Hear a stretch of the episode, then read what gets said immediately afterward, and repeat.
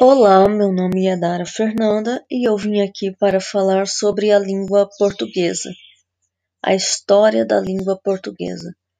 A nossa língua, ela vem do latim vulgar, que é um latim que sofreu influências de outras línguas. E isso acontece porque a língua ela está em constante transformação, ela é viva. E aí, de acordo com, com a mistura de povos, de línguas, raças, culturas diferentes, a língua ela também vai, vai se modificando. Por isso que a expansão do Império Romano faz com que o latim clássico se transforme num latim vulgar, onde a influência de outras línguas vai modificando esse, esse latim clássico que todos falavam e, e inicia uma nova língua. E, e é isso que faz com que novas línguas sejam geradas, porque a mistura, a, a mistura de outras línguas com o latim clássico gera o, o latim vulgar, e o latim vulgar vai se expandindo, continua a, uma mistura, um, desenvolvimento com outras línguas, que, que aí por causa dessas influências outras línguas são geradas. No, é o mesmo que acontece com a língua com o português brasileiro.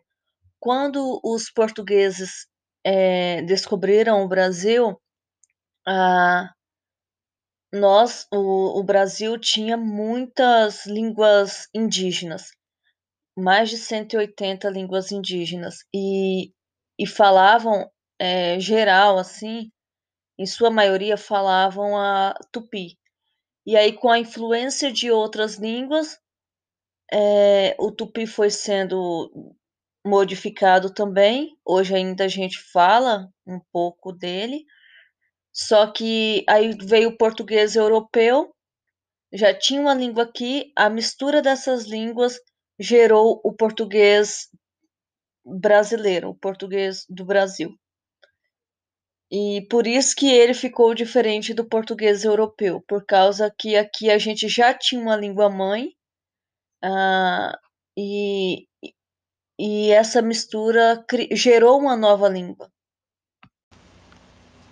E por conta dessas transformações, por conta de que a língua é viva e continua em transformações com o passar do tempo, é, aquele, portu, aquele português brasileiro continuou se transformando e gerou o português moderno, que é a língua atual, que é diferente da língua daquela época. Se a gente vê é, um texto né, escrito naquela época, é bem diferente da língua de hoje. Então, com o passar do tempo, o próprio português brasileiro foi se transformando até que chegasse ao português atual que é o que nós falamos hoje.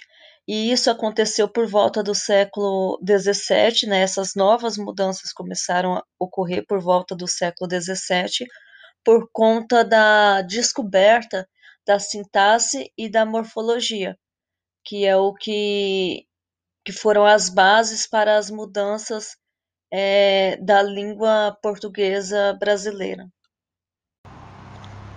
Uh, apesar disso, a gente sabe que em nove países é falada a língua portuguesa, é, dentre elas Portugal, Angola e aqui no Brasil. Mas por conta das influências, cada uma tem o seu modo de falar, tem o seu modo de escrever. O português de Portugal é diferente do português brasileiro. É, porém, né, a, a partir da morfologia e da sintaxe, nós temos uma gramática que eu acho que é meio válida para todos. Ela para todos esses nove países que falam a língua portuguesa. Eu acredito que a língua, por a língua ser viva e ela continuar em transformações, pode ser que, sei lá, daqui mil anos, ah, al- algumas coisas ainda sejam modificadas. É, hoje mesmo, a gente vê que, vê que novas palavras são adicionadas à gramática. É, recentemente, feminicídio, sororidade. Então, muitas palavras estão sendo agregadas, muitas palavras estão sendo criadas, e, e isso é o que faz a língua portuguesa ser viva. Isso é, é, se faz por conta de a língua, de a língua em geral ser viva e estar em constante movimento, em constante transformação.